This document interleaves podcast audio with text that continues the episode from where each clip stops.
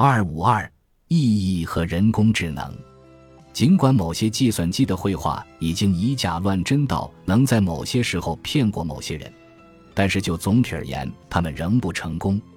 这并不是因为缺少词汇量，他们的词汇量几乎是无限的；也不是因为他们没有能力造出有意义的句子，这样的句子这对他们来说数不胜数；也不是因为他们不能完成字母发音，他们的发音现在还是能为人所接受的。而是因为他们缺乏对语言所包含的意义的理解。在人工智能的早期阶段，计算机被认为会对语言翻译大有注意。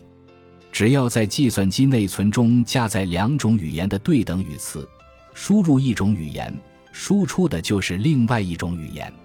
然而，即便是在遵循句法信息的情境下进行一一对应的翻译，有时也会出现让人啼笑皆非的结果。有这样一个例子，圣经里有一段经文，爱莫能助被翻译成俄语，然后又翻回英语，结果变成了酒还不错，肉却已经坏掉了。这些原始翻译程序的表现和心理语言学的发展，改变了我们对语言这一概念的理解。在上述例子中，尽管俄语单词和英语单词一一对等，且句法也正确。但两个句子的是不相同的。我们使用自然语言的时候，要受各种规则的约束，这些规则决定各语法成分的前后顺序以及整个句子的意义。这些构成了一种复杂的关系。现在就要开始对它进行分析。用计算机对自然的语言过程进行分析，采用的方法是设计出理解语言的系统。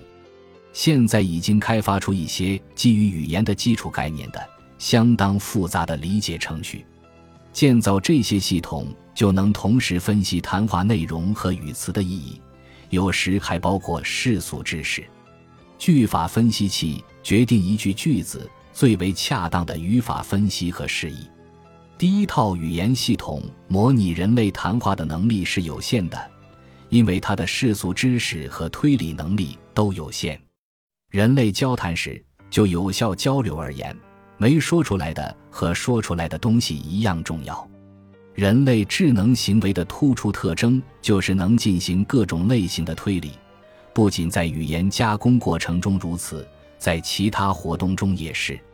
对一个部分被遮的物体，我们不需要完整的看到它就能推断出它的存在，即使只有零碎的和间接的线索。也足以使我们做出一整串的反应。例如，如果我正步行穿过一个森林，我知道森林里有毒蛇，那么树叶发出的沙沙声就足以让我止步不前，吓个半死。目前为止，在人工智能研究中有关理解力的领域里，另一个受人关注的问题是信念这个概念。来看下面的例子。昨天凌晨两点才回到家。